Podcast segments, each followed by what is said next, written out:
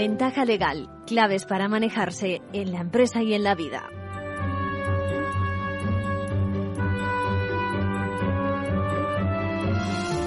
Buenos días, arranca Ventaja Legal, un día precisamente complicado, como podrán comprobar si tienen gestiones en juzgados y tribunales, ¿no?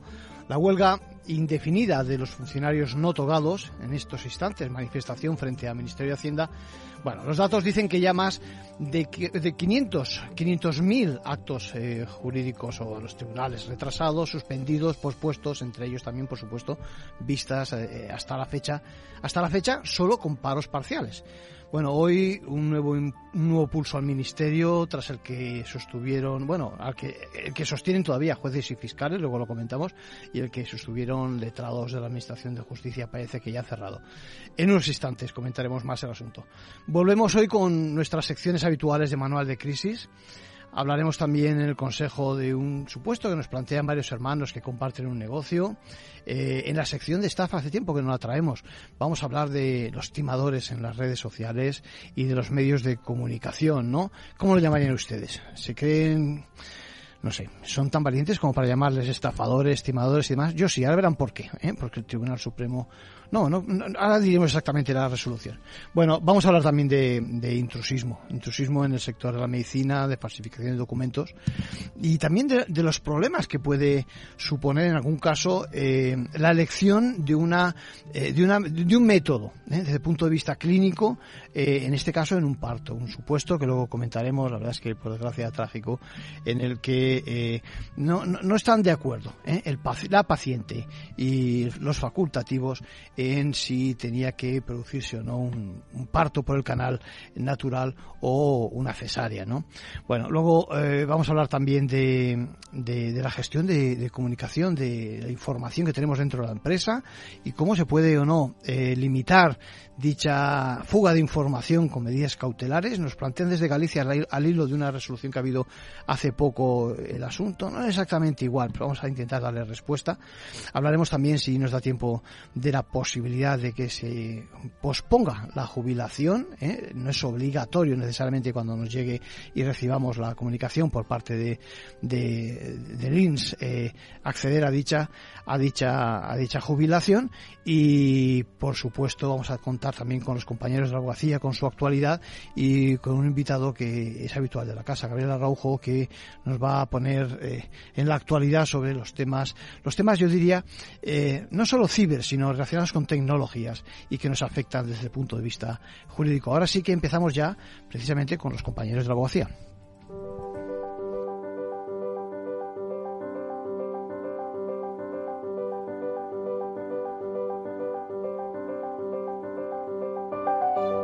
Ahora en Ventaja Legal, la actualidad semanal de la abogacía.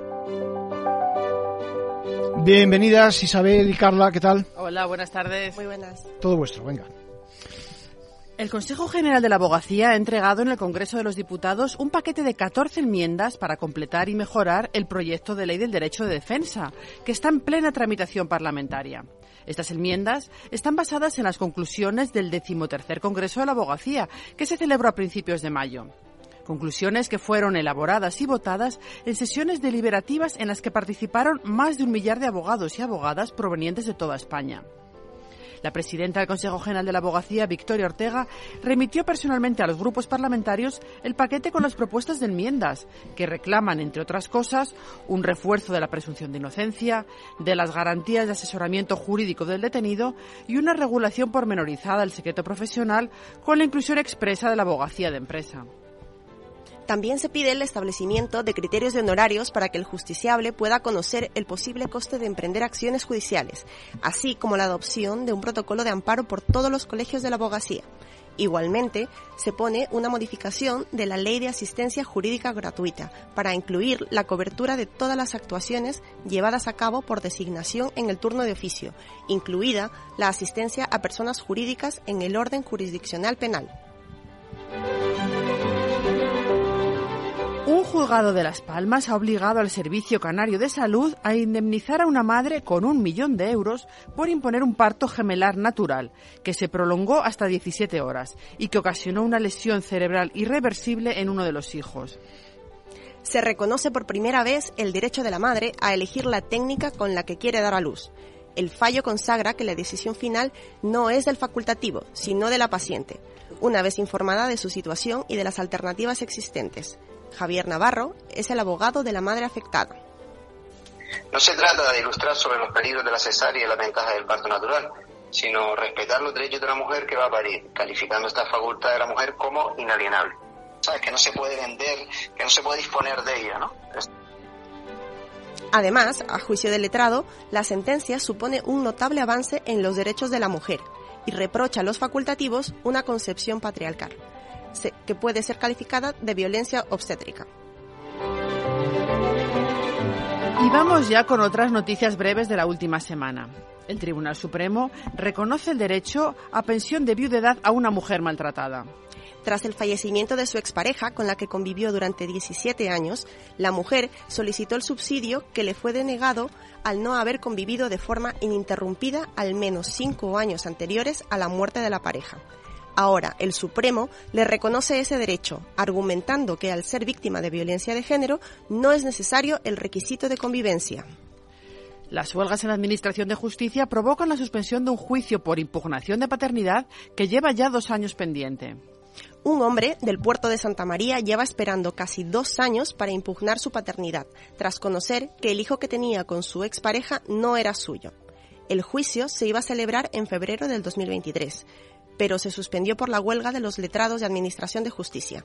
La nueva fecha prevista es en noviembre. Anulado el despido de un trabajador de baja médica aplicando la Ley 15-22 para la no discriminación. Se trata de la primera sentencia que considera un despido nulo por causa de enfermedad, tras la aprobación de esta ley, y condena a la empresa a readmitir al empleado y pagarle 9.701 euros como indemnización por daño moral y el complemento del subsidio de incapacidad temporal los delitos en Internet esta tarde en la conferencia de los lunes. A cargo de Esteban Mestre, abogado y catedrático de Derecho Penal de la Universidad de Alcalá de Henares. A partir de las cuatro y media puede seguirse también en formaciónabogacía.es. Y con esto nos despedimos por hoy hasta la semana que viene. Muchas gracias Isabel, muchas gracias Carla. Muchas gracias.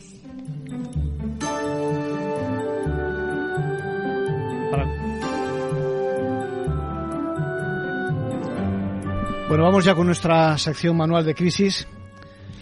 No, quizás primero vamos a adelantarnos. Vamos primero con una, un, flash acerca de cómo está exactamente la situación actual en materia de, de, la, de iba a decir, en materia de, eh, ya lo diré, en materia de eh, la huelga precisamente indefinida que tenemos hoy y eh, que comienza hoy precisamente.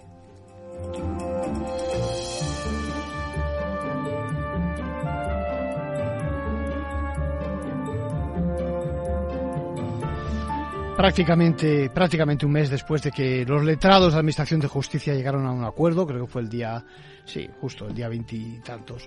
Eh, llegaron a un acuerdo con el Ministerio y después de diferentes eh, paros de estos funcionarios, que no son precisamente los que visten toga, eh, se acumulan en estos momentos, lo decíamos antes, alrededor de unos 500.000 suspensiones y retrasos. Se agudiza, por lo tanto, una huelga de este colectivo que en convocatorias previas pues ha llegado a colapsar hasta en un 80% precisamente en nuestros juzgados y, tribunales.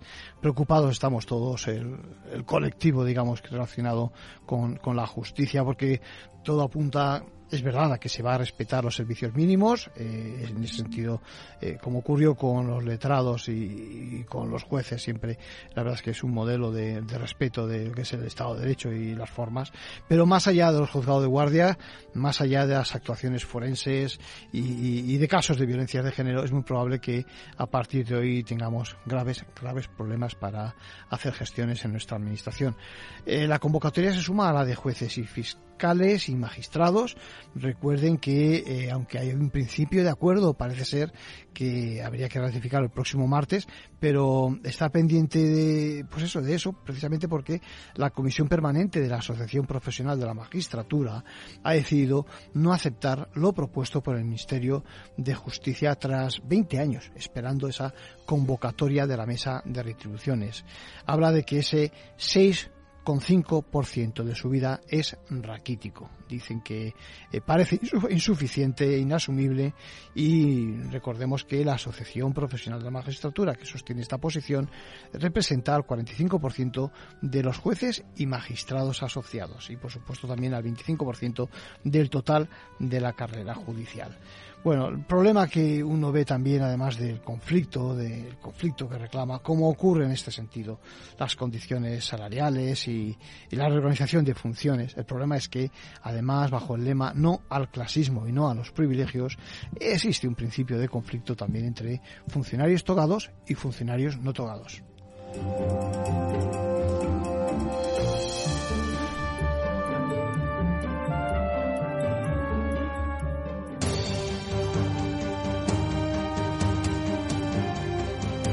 Manual de crisis. Reglas a seguir en caso de necesidad. Bueno, nos pregunta un seguidor del programa que le preocupa mucho cómo circula con tanta facilidad los planes que tiene su empresa de desarrollar nuevos productos, de poner en marcha determinada línea de fabricación, incluso, incluso el contenido de algunas invenciones que están desarrollando y todavía no están protegidas. Bueno, no lo están porque dicen que todavía no se pueden proteger, están en fase todavía de, investigación. Bueno, no es la primera vez, no es la primera vez que traemos este tema precisamente a ventaja legal y la verdad es que es un asunto preocupante. ¿eh? Aquel caso, eh, todos estos casos en los que los más íntimos secretos de la empresa son hechos públicos. ¿eh? Eh, Josu dice que cómo se puede parar esa difusión, ¿eh? que se siente impotente, que lo han intentado en varias ocasiones y que incluso se han, se han apostado en la empresa algún periodista del sector con toda la buena fe del mundo, pero divulgando información que les ha perjudicado gravemente acerca de sus avances técnicos en el mercado. Bueno, lo entiendo perfectamente. Josu doy por sentado que desde el punto de vista de propiedad intelectual e industrial tenéis protegidos hasta donde podáis vuestro patrimonio y la verdad es que sí, la verdad es que es un grave problema cuando la empresa española necesita tanto de la investigación, del desarrollo y tenemos que valorar en su justa medida mucho los esfuerzos que hacéis por innovar y ser más competitivos. Más allá de eso, de la protección, como hemos dicho, a nivel industrial, intelectual y de las acciones a nivel jurídico que hay disponibles precisamente para ello, eh, la cosa es muy complicada. Me planteas eh, que ni siquiera es fácil paralizar en los medios de comunicación la divulgación de dichas noticias o de información eh, que os perjudica eh, una vez que se ha liberado que ellos han obtenido determinada información tan sensible, ¿no? Y me traes precisamente un caso reciente que ha ocurrido en tu zona, en Galicia, con relación a la prohibición de difundir unas grabaciones, prohibición que pretendía en este caso un alcalde de Orense y que no ha prosperado en, la justicia. Bueno, he estado viendo yo el caso que tratabas de, eh, de apuntar, ¿no? Y en el que se solicitaba unas medidas cautelares para retirar y prohibir la información y esas grabaciones que fueron obtenidas de forma ilícita o por lo menos sin permiso, pero mm, suponiendo que se pudiera ajustar a vuestras circunstancias, cuidado, esta, esta resolución que lo que dice es de negar el que hace es denegar las medidas cautelares, eh, lo que ve es que el solicitante de esas medidas no ha presentado suficientes datos, argumentos, justificaciones documentales, leo textualmente, que conduzcan a fundar por parte del tribunal, sin prejuzgar mm, todavía el fondo del asunto, un juicio provisional indiciario favorable al fundamento de su pretensión. No he dicho de otra forma, que existe un artículo, es verdad, el 197 del Código Penal, que establece que es castigado con las penas de prisión de 1 a 4 años y multa de 12 a 24 meses a aquel que descubra secretos o vulnere la intimidad de otro sin su consentimiento, que se apodera de, sus papeles, cartas, mensajes de correo, etcétera.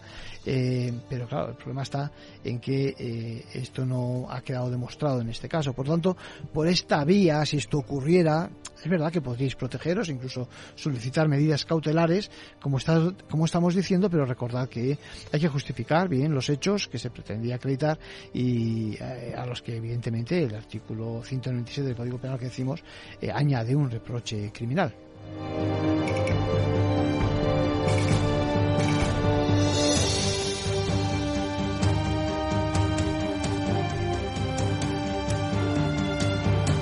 Por último, un consejo a título personal de nuestro abogado Arcadio García Montoro.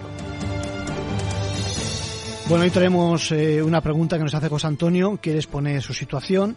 Mm, veamos el escenario, eh, negocio familiar, familiar, perdón, un establecimiento a pie de calle, cuatro hermanos son propietarios, dos de ellas no trabajan en el negocio, los otros dos sí, también una de las sobrinas y su pareja, Estos últimos están contratando con proveedores y en el mostrador respectivamente. José Antonio está preocupado porque acaba de sufrir un infarto y se pregunta cómo hacer para que su única hija pueda heredar la parte del negocio que le toque, dice, si me pasa algo. Esto es lo que dice. Bueno, esta hija dice, añade, no va a seguir la profesión ni, tampoco la tienda y para acabar eh, nos dice también que todavía vive su madre, que es la que montó la ferretería en aquellos años 80. Bueno, José Antonio, eh, lo primero, gracias por tu confianza, esperamos que te recuperes y que todo vaya bien. Lo primero, y como tantas veces, es que no tenemos, no me da suficientes datos, eh, tienes que acudir a un profesional, recuerda, un profesional de derecho con toda la documentación y toda la información que le puedas facilitar. Va a necesitar escrituras de sociedades, tipo de contratos, bueno, en general, que le expliques correctamente todas las relaciones del núcleo familiar y los vínculos con el negocio. De esta forma podrá hacer la fotografía correcta de la situación y trazar un plan donde primero te va a decir cuál es tu situación y lo que puedes transmitir a tus herederos, en este caso tu hija, y segundo, podrá ayudarte con la solución que busques según tus intereses. Bueno, a pesar de que no me das datos suficientes, sí que he querido traer tu consulta porque es un ejemplo típico de conflicto que se presenta cuando los negocios no están bien diseñados y falta alguno de los integrantes o se produce disparidad de criterios. Eh, cuidado que esto tampoco es tan difícil, ¿no? En este punto, cuidado con la sucesión de la empresa. ¿eh? Hay graves riesgos de que se incluso se se destruya o, se disuelva en mi experiencia. Por eso lo único que puedo hacer es desde el punto de vista de análisis de la conducta habitual eh, decirte que preventivamente tendréis que contar con un modelo asociativo definiendo qué participaciones o acciones son de cada uno. Ojo con la titularidad, porque viviendo vuestra madre igual hay que contar con ella desde el principio eh, y, su participación en el negocio. No va a ser que el negocio incluso pudiera ser eh, solo de ella hoy por hoy. Bueno, en mi experiencia me he encontrado con muchos casos de pequeños comercios que se desarrollan a base de juegos de facturas, pagos, distribuidores que todavía vienen a nombre de los empresarios vendedores que lo montaron y, al final no está montada bien la estructura. ¿eh? Por lo tanto, tampoco está acorde con la realidad, la realidad de, cómo facturáis, de, quién es quién en el negocio y sobre todo definiendo claramente los diferentes niveles. No es lo mismo ser propietario, ¿eh? que ser, yo que sé, eh, asalariado, que tener un contrato, que tener comisiones, que lo que sea. Y aparte de lo societario, ya digo, tenéis que redactar y fijar con claridad los contratos laborales y de otro tipo. Aquí podrían entrar sobrinos, terceros e incluso los que trabajáis propiamente dicho, digamos, en el negocio, ¿no? Ten cuidado porque mi experiencia es que todo está habitualmente desdibujado, ¿eh? puedes eh, tener problemas no ya cuando faltes, sino incluso antes con cualquier incidente, desavenencias que tampoco es difícil que se produzcan. Así que lo que sí te puedo aconsejar es que no ya con miras a tu sucesión, sino al buen funcionamiento del proyecto eh, hecho realidad desde los tiempos de tu madre, os sentéis, hagáis un cierto paro en la actividad, en el sentido de que reflexionéis un poco y pongáis orden y si no lo habéis hecho ya sentando las bases para un correcto desarrollo posterior, incluso la sucesión de, empresa. ¿no? En tu caso, tu única hija heredera eh, pues se aseguraría de esta forma la participación societaria del negocio, con lo que supone. ¿eh? No tiene por qué ser más que derecho de voto, información y en la parte en la que pueda ser de decisión con respecto a los temas de dirección.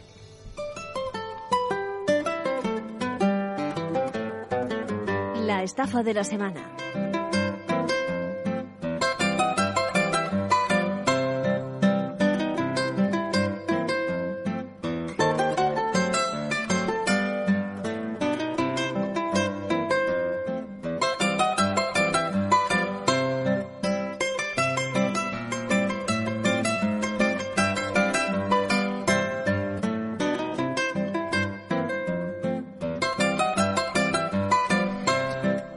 Imaginan, se imaginan que contactan con alguno de los anuncios o de los programas de televisión donde alguien les ofrece, pues eso, eh, la posibilidad de se está riendo aquí mi, compañero del estudio, Gabriel Araujo, eh, porque es verdad, a veces parece increíble ¿no? que nos creamos este tipo de cuestiones. Gente que nos ofrece la posibilidad de adivinar nuestro futuro, ¿no?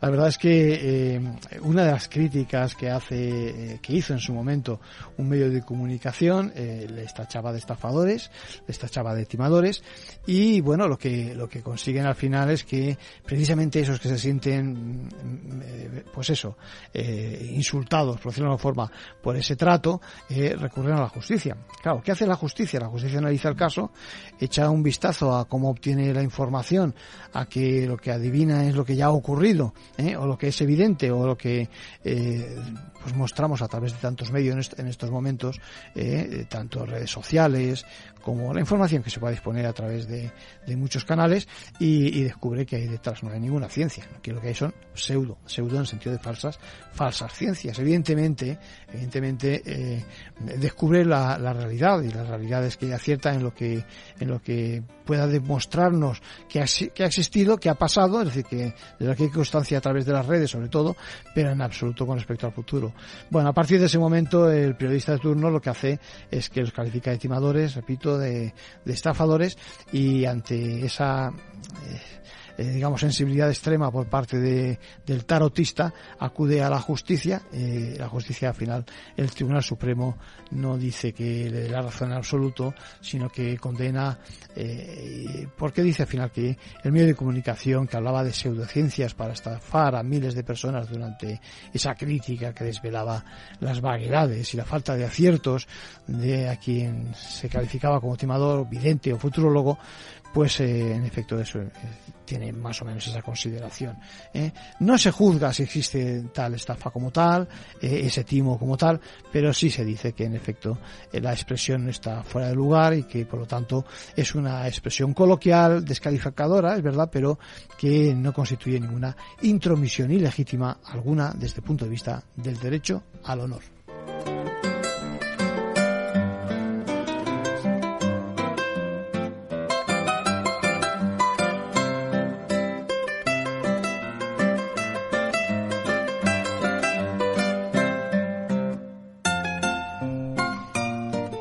Cambiamos de tema. Ahora vamos a hablar de qué ocurre con nuestras pensiones de jubilación. ¿eh? Y la verdad es que eh, el fallo que traigo, así muy rápidamente, eh, lo que permite es que cualquiera, desde el momento en que en un instante nos notifica que nos concede esa pensión, tiene derecho a solicitarla más adelante. Esa es la resolución que nos ofrece el Tribunal Supremo.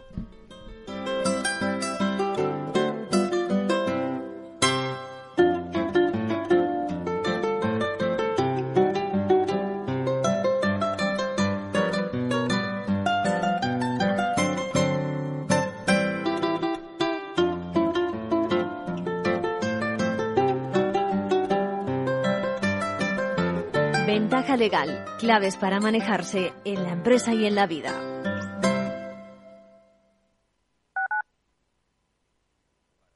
Capital Radio, Madrid, 103.2. Hola, soy Isabel, la del segundo. Quiero recordarte que el agua es un recurso muy valioso y que las reservas son limitadas. Por eso es responsabilidad de todos cuidarla, sobre todo en los meses de más calor. Para aprender a no desperdiciar ni una sola gota, sigue mis consejos en canaldeisabelsegunda.es, porque cada gota de agua importa. Canal de Isabel Segunda. Cuidamos el agua. Disfruta de la mejor cocina gallega en Montes de Galicia. Todo un clásico moderno en el barrio de Salamanca. Disfruta de la variada dieta atlántica, de las mejores carnes y pescados tratados con respeto y transparencia y regados con una de las mejores bodegas de la zona. En grupo, en familia o en pareja, Montes de Galicia te ofrece el espacio perfecto en cada ocasión.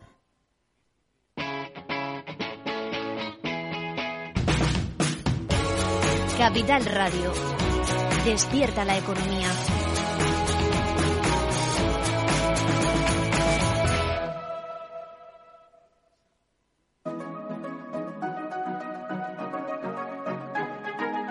Los sábados a la una de la tarde, Capital Radio se adentra en el mundo de la solidaridad y el emprendimiento social.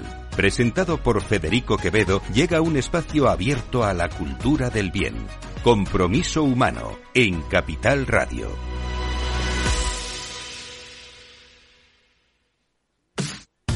Los viernes en Capital Radio te proponemos descubrir y comprender las estrategias de empresas con éxito que servirán de inspiración y ejemplo para la tuya. Escucha Metaempresas, un programa presentado por Andrés Arenas con la presencia y los consejos de expertos en distintas áreas y profesores de reconocida trayectoria. Todos los viernes a las siete y media de la tarde, Metaempresas, Capital Radio.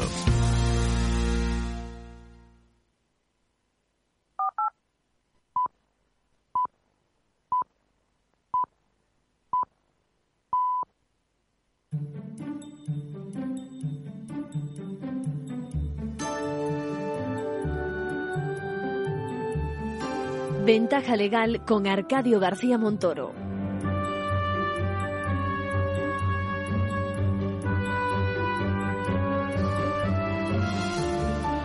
Bueno, eh, tampoco quiero dejar pasar una noticia que ha ocurrido, pues eso, y es que, en efecto, una llamada de atención del comisario europeo de justicia España, precisamente por la falta de renovación del Consejo del Poder Judicial. Eh, más de cuatro años llevamos sin esa renovación, consecuencia de la disparidad de criterios, que si PSOE defiende la ultranza la, el modelo actual, donde no se alinea con Europa, que si el PP ahora defiende que los jueces elijan a sus representantes, bueno, igual son las últimas palabras de la Unión Europea antes de que conozcamos precisamente esa tacha que viene justo con el próximo informe anual sobre el Estado de Derecho eh, presente, ¿no? Y que va a suponer precisamente la apertura del temido procedimiento de infracción. Bueno, dicho esto, tenemos aquí en el estudio de la Antaba a Gabriel Araujo. ¿Cómo estás, Gabriel? Hola, buenos días, encantado, muchas Echamos gracias. de menos hace ya un tiempo, ¿eh? Y quiero, quiero que repasemos eso, la actualidad tecnológica digital, ciber, como te gusta a ti. ¿eh? Eh, fíjate, una primera reflexión antes que nada. ¿Tú no crees que eh, hace 10 años, digo hace 10 años porque la cadena lleva ya, estamos cumpliendo los 10 años, que eso Wow. no todo el mundo los cumple. Somos FM, no somos solo Internet, etcétera, etcétera. Ya saben que nos pueden seguir también en, en las redes sociales y demás. Pero hace 10 años seguramente no se me habría ocurrido que vinieras por aquí. Dicho de otra forma, dicho de otra forma. Eh, eh, es, es lo tecnológico, ¿eh? una, digamos, una forma de separar o de distanciar, o, o- no una forma, pero distancia lo tecnológico a los ciudadanos de, en este caso también de la justicia, yo creo que sí, es decir, que, que de alguna forma tenemos que saber más de todo este tipo de cuestiones para no quedarnos ni al margen de la justicia, ni eh, caer en, digamos, delitos clásicos, etcétera, etcétera, que ahora se cometen por esa vía, ¿no te parece? Sí, tenemos que ser conscientes que estamos viviendo unos cambios en todos los estratos de la sociedad sin precedentes. Hoy, por ejemplo, estaba leyendo un comunicado interno de los bomberos que estaban eh, precisamente alertando a los guardias civiles de tráfico con respecto a los accidentes. Los accidentes ahora mismo con los nuevos coches eléctricos e híbridos no son los mismos que los accidentes de coche de muy combustión. interesante, ¿sí? Sí, porque ha recibido una descarga un guardia civil en Almería que quedó desvanecido durante varios minutos. Entonces ha habido una circular que todavía realmente las instituciones no han tomado carta en el asunto, pero en estos grupos de WhatsApp, además, que me cuentan muchos eh, Sí. bomberos y eso que soy Sí, amigo de ellos, están diciendo que por favor, cuando hay un accidente no os acerquéis porque debido al accidente puede haber una derivación de Claro. las baterías de alto voltaje Claro. con la carrocería y puede mm, otra vez pasar lo que ha ocurrido en, en-. Hay que cambiar los protocolos, hay que Hay que- adaptarse a la nueva en- fórmula energética, ¿no? Exacto, estamos quiero hablando, decir sí, que la tecnología realmente ha cambiado todo y ahora mismo como ese, eh, ese peligro también con el tema de cuando se combustiona una batería de litio, que eso no lo para nadie. Eso es. Entonces hay así un poco a nivel de amigos entre bomberos, oye, no os acerquéis cuando un coche eléctrico híbrido, eh, por favor dejar que nosotros llegamos, que ellos llegan con un multímetro y ven qué parte de la carrocería puede haber esa derivación para poder rescatar a las personas heridas, salvo que hay que haya que entrar como sea, ¿no? Hay que tener más cultura también en ese terreno. Claro. Evidentemente la tecnología eh, lo único que hace es que nos permite, nos hace la vida más cómoda muchas veces, ¿no? Y nos permite alcanzar muchos eh, muchos hitos, pero evidentemente exige también conocimientos. Eh, yo me imagino que eh, como como WhatsApp, que dicen que nos está escuchando, saludamos a WhatsApp si también nos está escuchando en estos momentos. ¿Qué te parece eso? ¿Hasta qué punto, es decir, nuestra intimidad está eh, vulnerada? ¿eh? Nuestro nuestro espacio, digamos, reservado para nosotros mismos, eh, está también reservado para los señores de WhatsApp.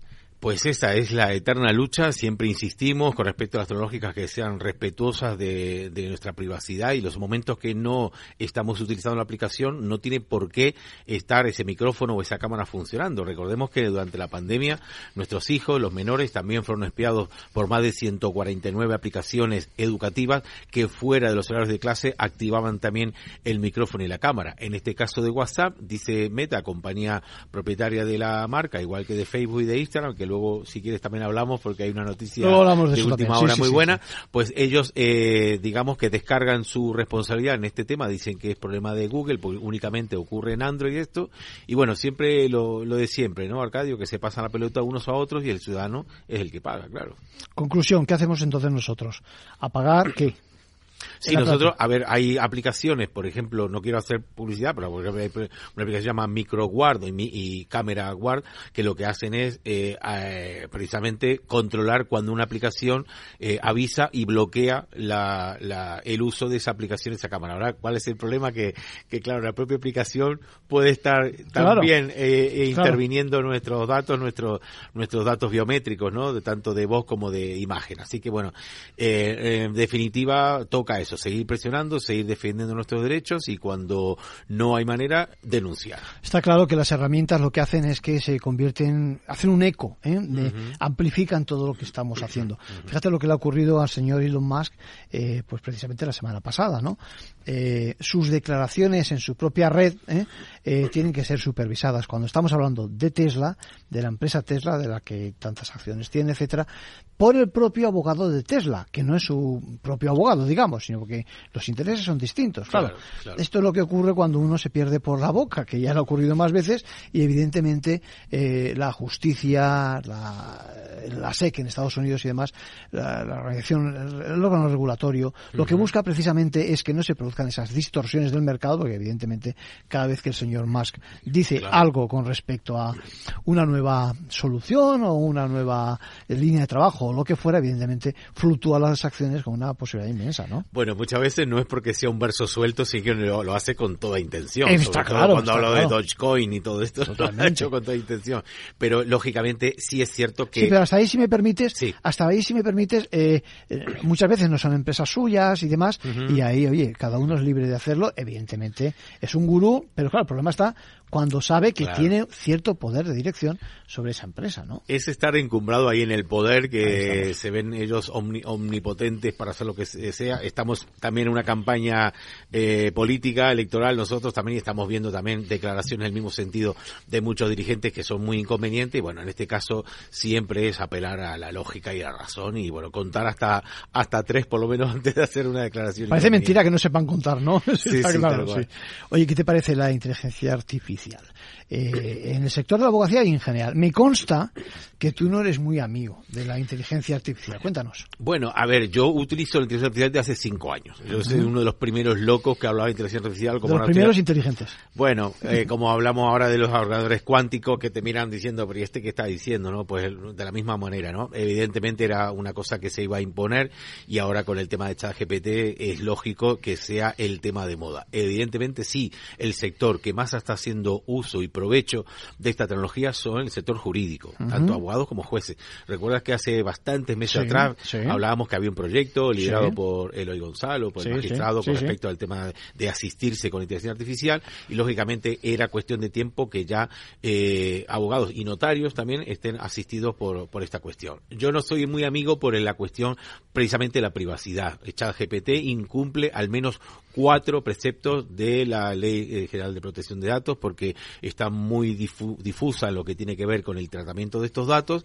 y además por el tema del sesgo. Tiene un marcado sesgo eh, en sus opiniones, muchas aunque dice que no opina, pero es cierto que las respuestas que da están muy sesgadas. Que orientan, evidentemente, hacia, hacia donde fuera, vamos. Sí, están muy, muy sesgadas. Entonces, el peligro de la inteligencia artificial es que esto pueda ser, como es entrenada de acuerdo a la voluntad de la persona o de la empresa que lo haga, es cuestión de tiempo que gobierne gobiernos también o, eh, orienten Tomen la partido, inteligencia artificial sí. y hagan aplicaciones específicamente a su conveniencia. Por tanto, siempre los que estamos insistiendo en el tema de la neutralidad ideológica a cada rato, Sí. pues no me gusta la inteligencia artificial por eso, porque todavía no está regulada ni hay garantías suficientes como para poder ser auditada públicamente y que garantice una transparencia y una imparcialidad. Lo que sucede es que en determinada franja y como asistente siempre, pues hombre, puede ayudarte, es decir, puede echarte una mano. En vez de buscar en el buscador y poner una palabra, digamos, eh, igual te ofrece alguna solución ellos mismos. Yo lo he dicho varias veces también por el, ante el micrófono. Es decir, algunas de las preguntas que te hace una vez que has hecho tú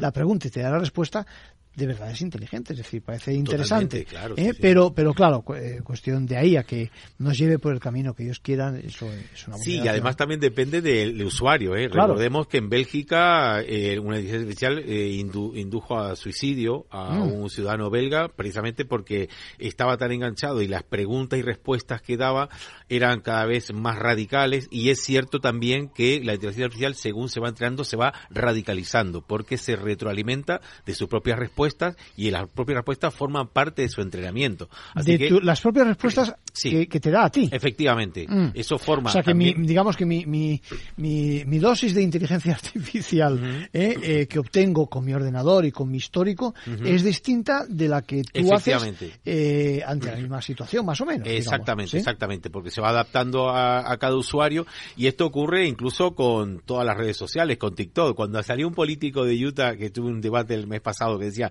es que TikTok sale nada más que chicas ahí haciendo bailecitos, ¿verdad? Digo, A pues, ver, ¿dónde has eso es tú? porque usted es lo Claro, que consume, si claro. no, yo tengo TikTok también y yo me sale música, eh, clip de audio, en Consu- fin, cosas- consumes música, Y claro, efectivamente, porque lógicamente eh, la inteligencia artificial se va adaptando siempre al perfil del usuario. Lo que está claro, veo una noticia de hoy mismo, dice Telefónica BBVA está limitando o incluso impidiendo la utilización de esta inteligencia artificial entre sus empleados, ¿no? Claro, esta es la cuestión. Primero por el tema del sesgo. Recordemos que la ley eh, 3, 2023 del año pasado, del 12 de julio, eh, la ley esta de, de, de la proscripción de la discriminación y demás, Sí, sí. el artículo 25, creo recordar de memoria, prohibía precisamente el uso de inteligencia artificial cuando hay sesgo y hay una, y hay, y hay una tendencia. En este caso, eh, yo estaba interviniendo en otros medios y efectivamente puedo demostrar que realmente tiene un sesgo muy marcado a nivel eh, político. Ahora mismo incluso ChatGPT a un usuario nuevo sin entrenamiento previo, con si le pides por ejemplo un chiste sobre una la mujer, dice que no, que no es posible,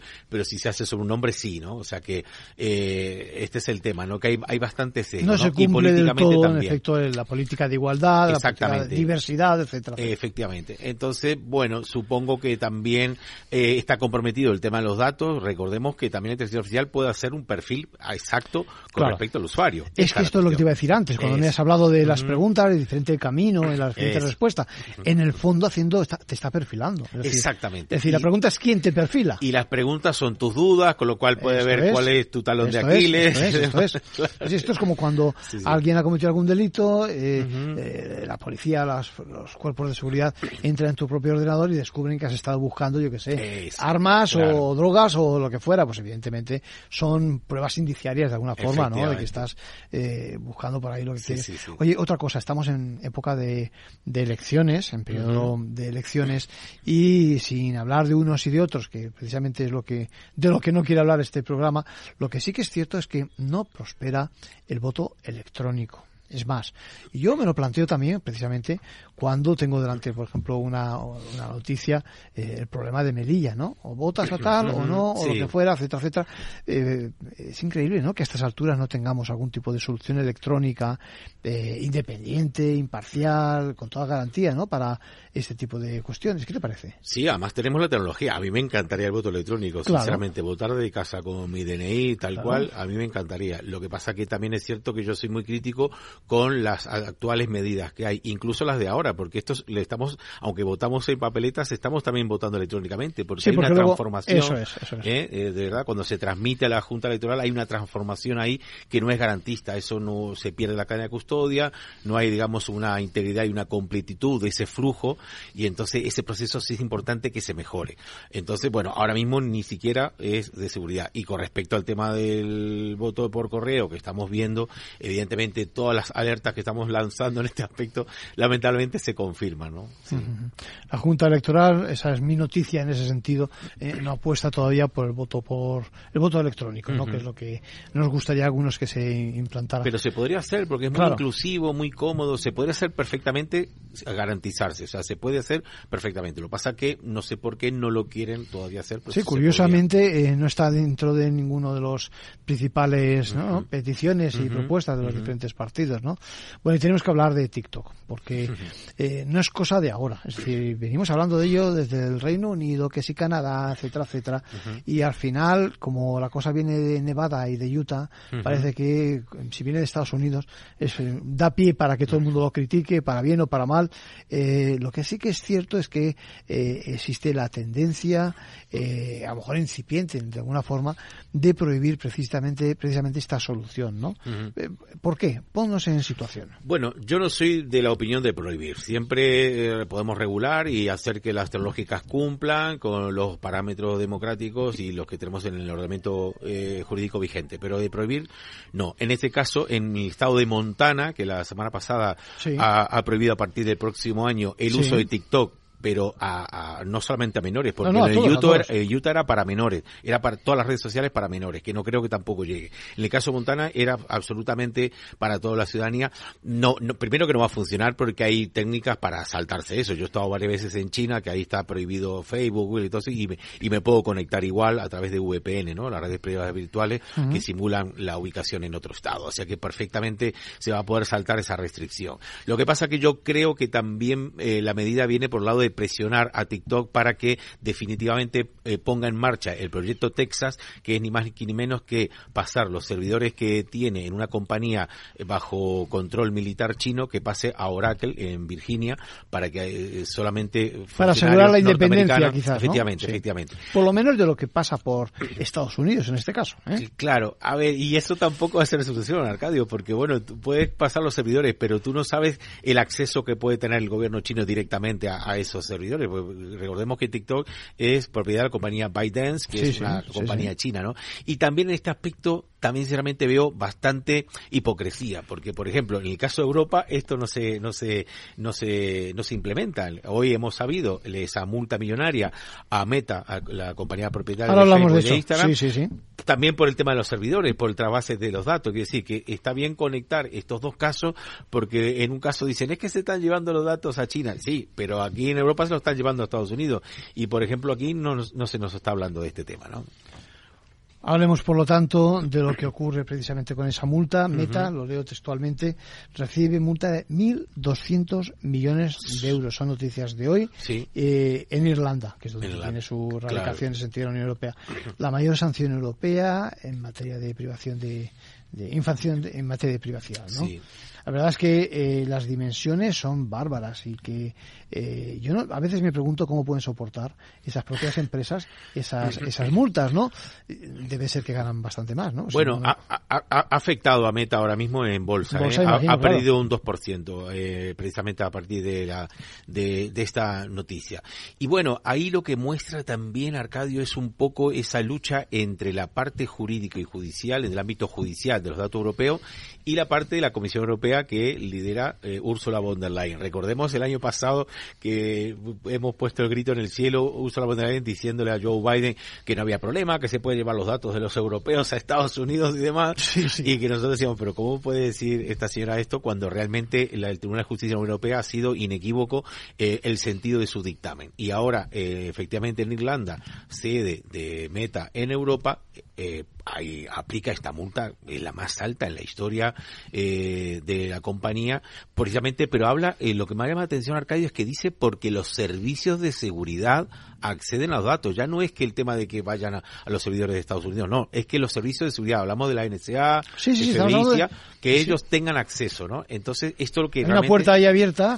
Claro, llama la atención porque estamos con este tema desde, desde Edward Snowden, que había dicho esto hace tantos años, seguimos igual, ¿no? Y yo eh, en otros también medios había evidenciado que había una puerta trasera en Facebook para que puedan entrar los gobiernos y demás. Parece ese privilegio, ante ese privilegio eh, ceden las grandes compañías, ¿no? Es que están obligadas, porque claro, en, la, en las reuniones que hicieron el año pasado en la sede de CISA, precisamente para el tema de la desinformación, el comité de desinformación, lo que mm, se ha trascendido esas, esas conversaciones y realmente el representante de FBI y de CISA y de DHS, del, del, del, Departamento de Seguridad Nacional, obligaban a, a las tecnológicas a cumplir con esos cometidos de tener que transmitir a los gobiernos todos esos datos personales de los usuarios. Así que bueno, yo en principio me alegro bastante de esta, de esta medida y lo bueno es que realmente digan, venga, se acabó, o sea, y no que paguen y digan, bueno, pagamos y seguimos, porque es lo que están haciendo casi todas las tecnologías. Es un peaje y se acabó. Claro, dice, mira, pagamos y, seguimos, ¿no? Ya veremos.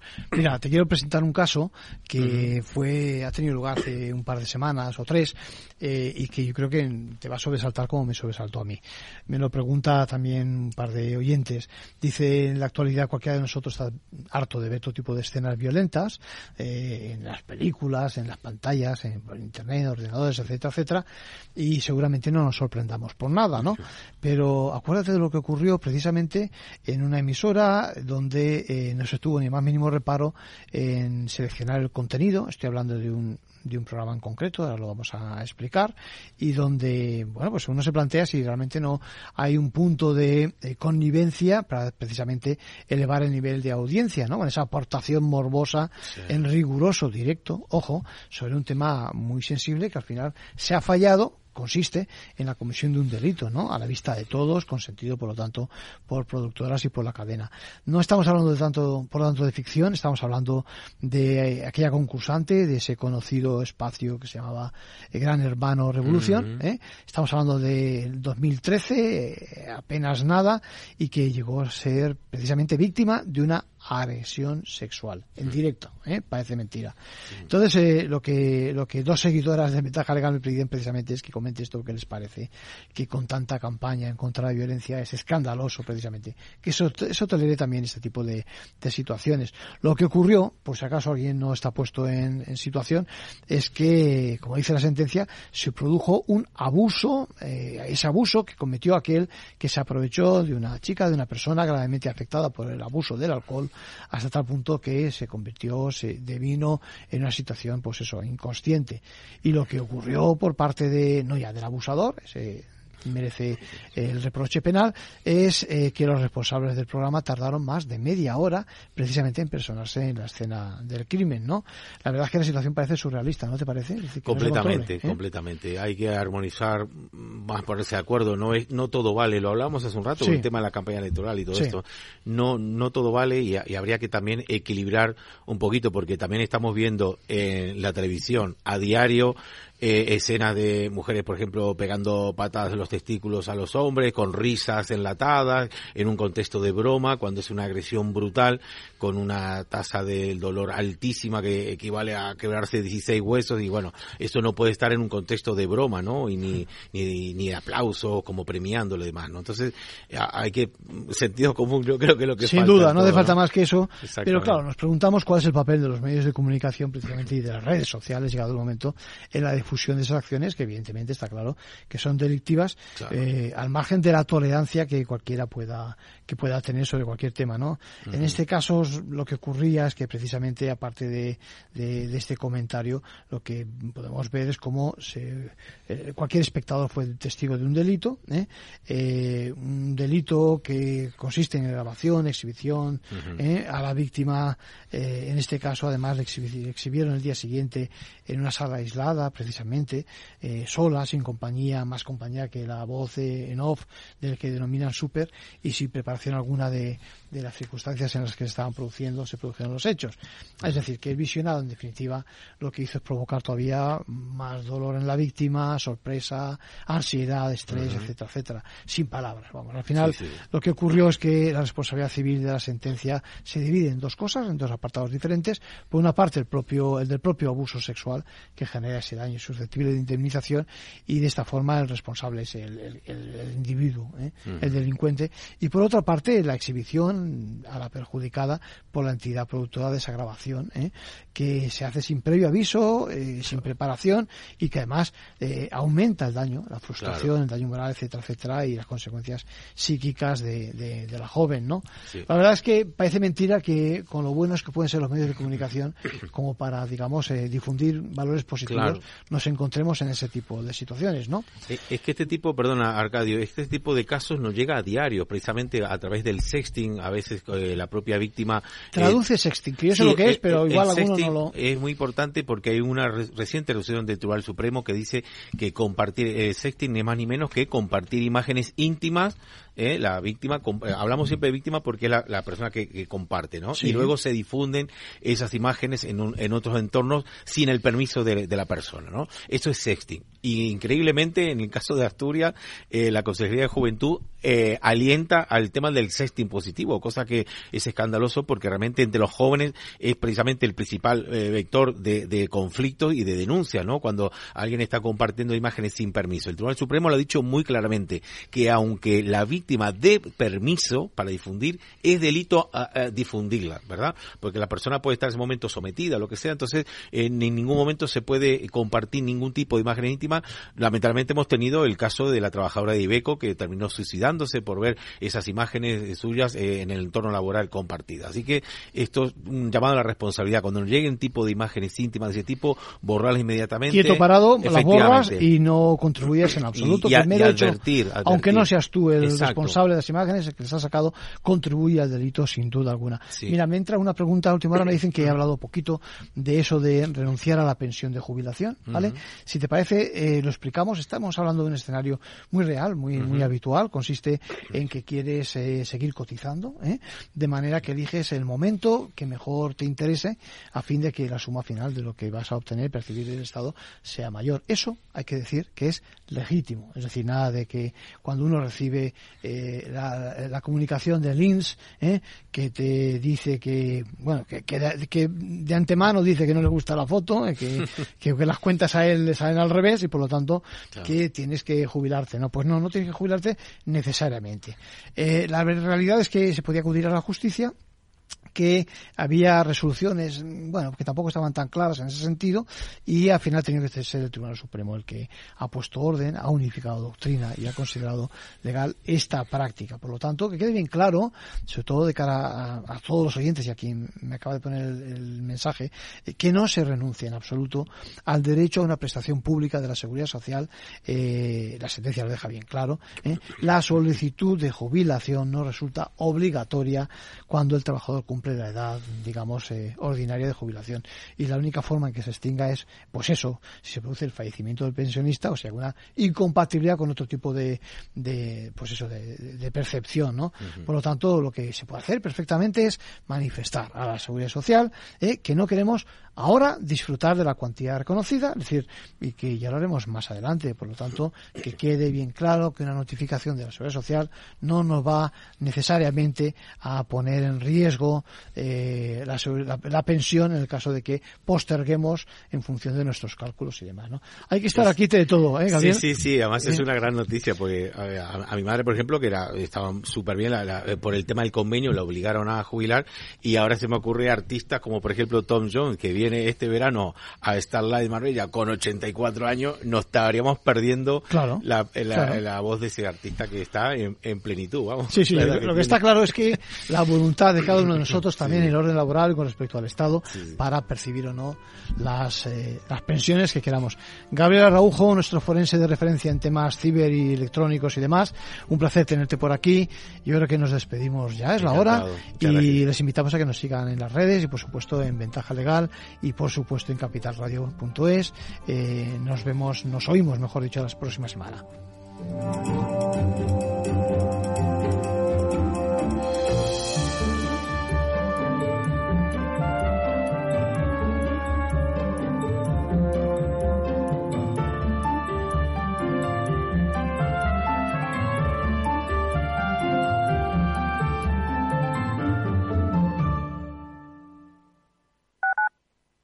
Capital Radio 103.2 Chinchón, con su icónica plaza, escenario de grandes películas de la historia, el túnel de Zacatín bajo la singular Plaza Mayor de Colmenar de Oreja, el Museo de Cine de Villarejo de Salvanés, el impresionante Palacio de Goyeneche de Nuevo Baztán, primer proyecto urbanístico. Imposible contarte en tan poco tiempo todo lo que puedes descubrir en las villas de Madrid.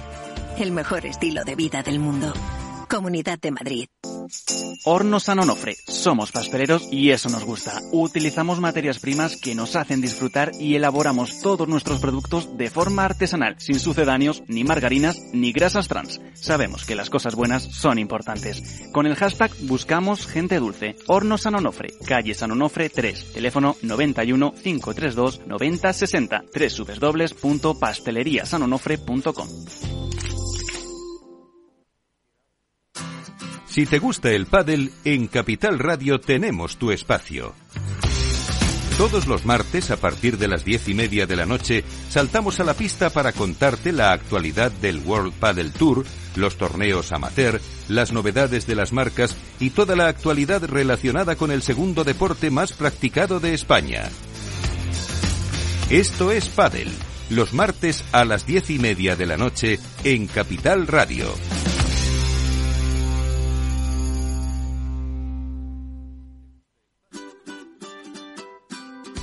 Mesa y Descanso es el programa donde Mar Romero te acerca cada fin de semana los mejores productos, te invita a disfrutar de los buenos vinos de cada denominación de origen y a conocer restaurantes y lugares de ocio con un encanto especial. Mesa y Descanso, los domingos a las 13 horas, aquí en Capital Radio. Para personas inquietas, Capital Radio.